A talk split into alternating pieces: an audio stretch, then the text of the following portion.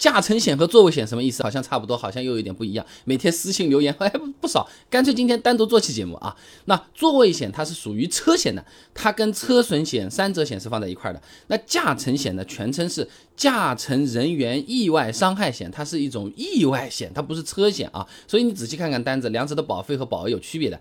座位险它保额一般呢是在一到十万，以公司小伙伴保单举例啊，一万保额的座位险，司机加上四个乘客啊，保费费不到五十块钱。而驾乘险的保额都比较高的，一般呢在二十万到六十万之间，价格呢比座位险呢略贵一点啊。二十万保额的驾乘险的保费大概是两百到三百块钱，其实性价比呢也还可以。呃，莫名其妙买呢我不开心啊。那除了价格，座位险和驾乘险的赔付范围和责任有区别啊。那座位险呢，只有我们在事故中负有责任。才会赔付的，赔付比例呢是根据我们所负的事故责任来定的。保险条款有规定的啊，主责赔付百分之七十啊，同等责任赔付百分之五十，次要责任百分之三十啊。那驾乘险呢，主要是意外导致车上人员受伤，不管谁的责任都可以赔，但需要特别注意的啊，驾乘险的赔偿是不能抵扣司机的赔偿责任的啊。那参考《中华人民共和国保险法》第四十六条，被保险人因第三者的行为而发生死亡、伤残或者疾病等保险事故的，在给付保险金后。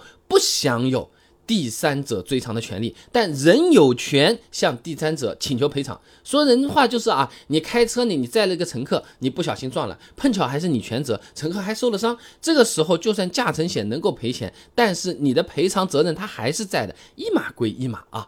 那除了赔付责任不同啊，两个保险的赔付范围也不一样。座位险呢，除了精神抚慰金不能赔之外呢，哎，像我们常说的误工费呀、营养费呀、护工费呀、交通费啊等等，都包括在内。那驾乘险条款里里面规定了，交通费、伙食费、误工费、丧葬费不赔的啊。那么驾乘险买的时候呢，你可以选的跟车还是跟人？哎，这个有意思啊。跟车的驾乘险跟座位险比较类似了，哎，主要就是坐在这个车子里面你发生的意外嘛，都是可以赔的。那如果跟人的驾乘险是不管你坐谁的车，你都可以进行赔付啊。那座位险没得选啊，只能针对车上的座位进行投保，没那么灵活了啊。听下来一大堆，确实也不太一样。OK，到底要不要买？怎么选？首先，如果我们是私家车，平时开车最多的嘛，就是带一下亲戚啊，带一下朋友或者同事啊。其实买个驾乘险是更划算的，虽然保费稍微是会贵点啊，但如果真的出事了，保额也更高嘛，赔偿也更多，能减少自己的损失和人情之间的这个摩擦和损耗。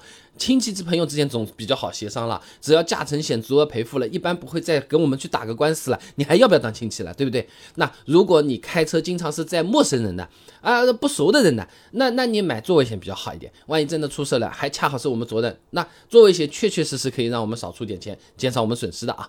买车险想要效果好还省钱，选险种的确很重要。那么保险公司也要选一选的咯。哎，你还真以为都一样啊？那那么多嘞，什么人保啊、平安啊、太平洋啊、A B C D E F G 啊，啊是不是？还有很多有些名字都没听说过，那不不都是这个保吗？赔的不都是钱吗？难道不同的保险公司它的钱质量不一样的？怎么可能？是不是？大点的保险公司贵在哪里？小点的保险公司它便宜的原因又是什么？感兴趣的朋友点个赞，评论区留个言，我们后面专门就来给大家讲这个，好不好？